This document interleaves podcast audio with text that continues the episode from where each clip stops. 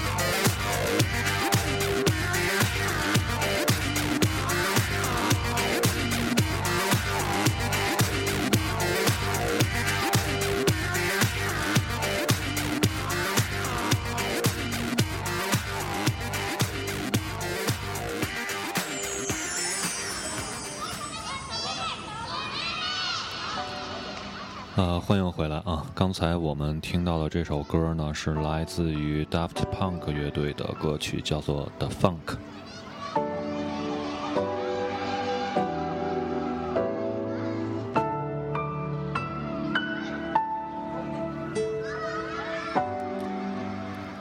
之所以要放这首歌呢，其实是想说一件事儿，就是说，呃，在 Daft Punk 那个时期呢，卧室音乐家的概念已经形成了。呃，一九九七年 Daft Punk 首张专辑《Homework》面世，呃，那么这张专辑的创作便是在乐队的呃成员家里面，然后由最初级的这种电子设备制作完成的。呃，甚至有传说，呃，说封面的唱片封面的设计费用，啊，都比音乐制作的费用要高。呃，简而言之呢，卧室音乐家其实就是 DIY 的精神加上独立音乐人的状态。呃，这种情况呢，其实在互联网到来之前呢，就已经存在了。呃，下面我们继续来听歌。呃，这期也是准备了很多首歌曲。呃，这是来自于法国的一个艺人，这个名字我完全念不出来。那么歌的名字应该是日文，叫做呃 Havano Kids。呃，我们一起来听一下这首歌。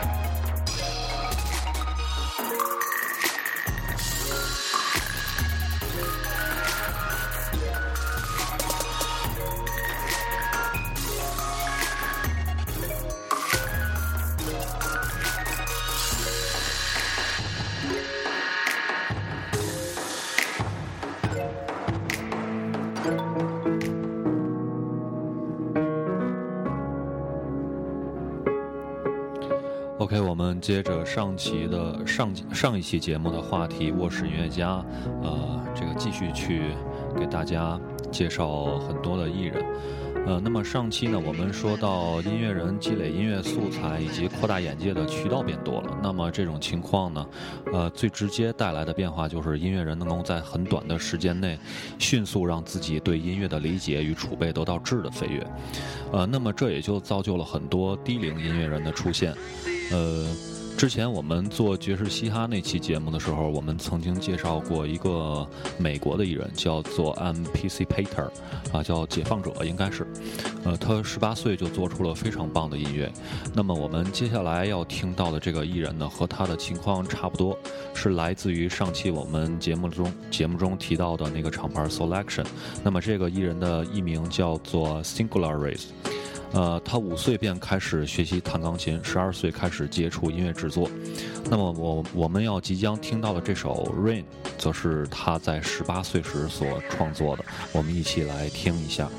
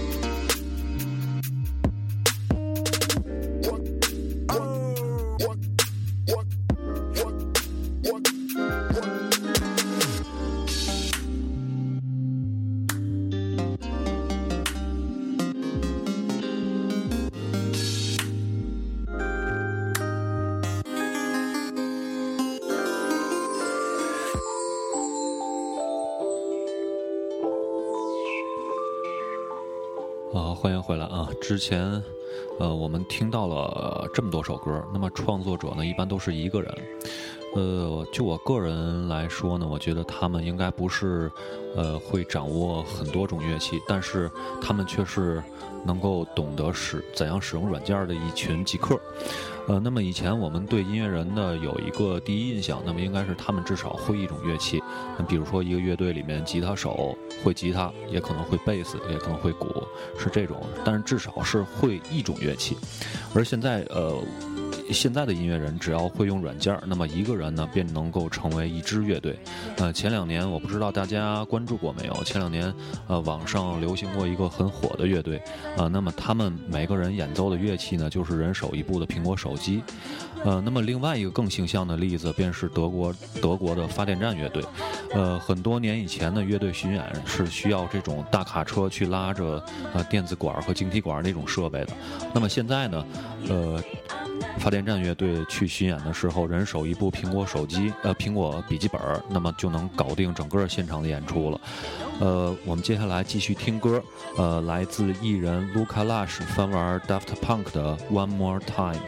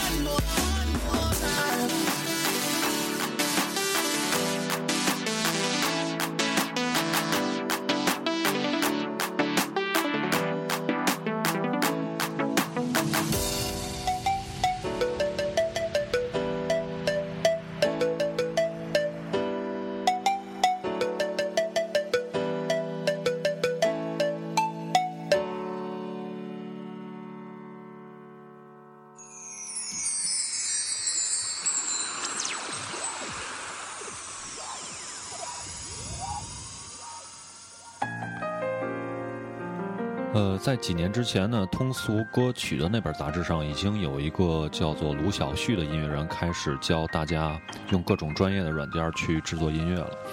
呃，再到后来的 Q 音乐杂志呢，就是每期他们都会，呃，基于手机的系统，无论是苹果也好，安卓也好，去向大家每期推荐好玩的音乐 APP。呃，其实这个现象呢，也说明了音乐的发掘和创作越来越简单化。呃，可能现在想要玩音乐的入门呢，比以前容易很多了。但是要做出来真正好听的音乐，可能还是需要呃大部分的天赋和积累。呃，那么我们接下来听到的一首歌呢，是来自于加拿大的年轻音乐家，叫做 Zamzik。啊，那么这个艺人呢，喜欢在他的冰屋子里面创作各种好玩的音乐。啊，接下来我们就来听这首呃 Meaning of。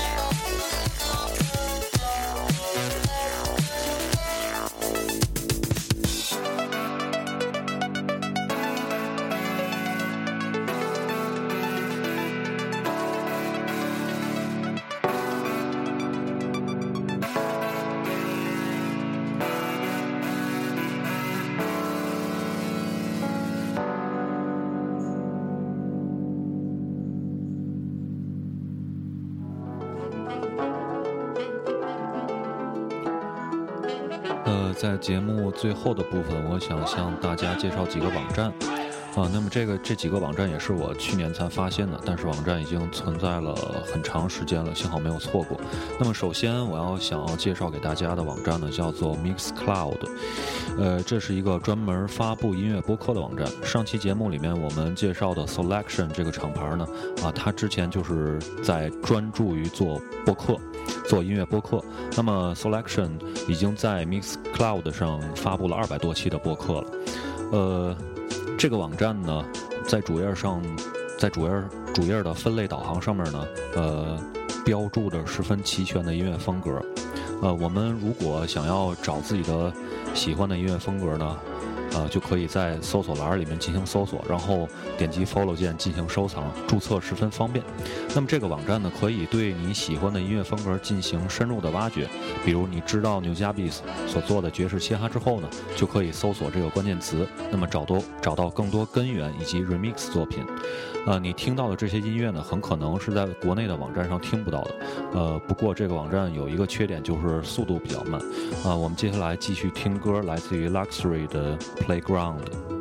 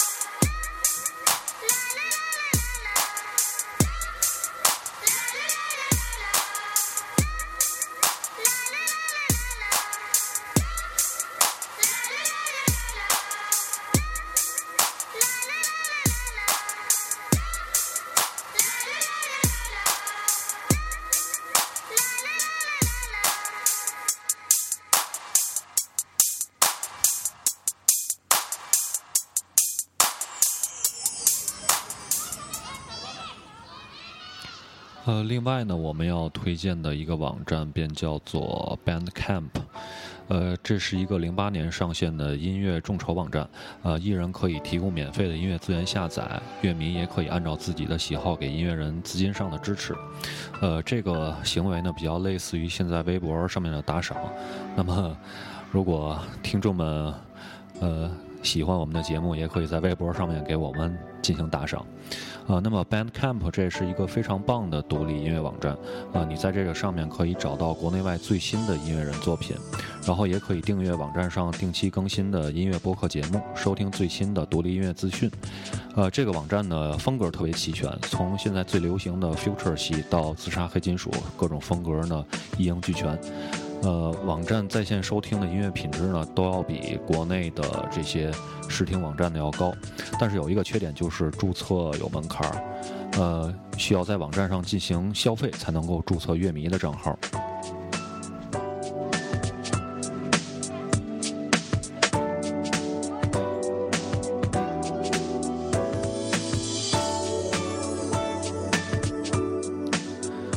最后要说的呢，就是 SoundCloud 和 Spotify 这两个音乐视听网站。那么这两个网站呢，我们只能够默哀，因为呃被抢了以后，两个网站都上不去了。但是音乐资讯在这两个网站上的音乐资讯实在是太丰富了。呃，国内的很多音乐网站的许多偏门音乐呢，都是来自于 SoundCloud 和 Spotify。呃，那么我们。关于卧室音乐家的话题呢，就告一段落了。呃，这两期节目也是给大家放了很多 future 系的电子音乐。呃，那么我们节目的最后呢，来听一首非电音的歌曲，来自于呃 Craft Spells，呃，歌名叫做 After the Moment。那么这期节目呢，呃，也结束了。呃，希望大家能够喜欢。然后我还会继续。呃，一个人做其他音乐风格的节目，希望大家呃以后能够捧场啊，谢谢啊，呃，然后我们这期节目就到这里，再见大家。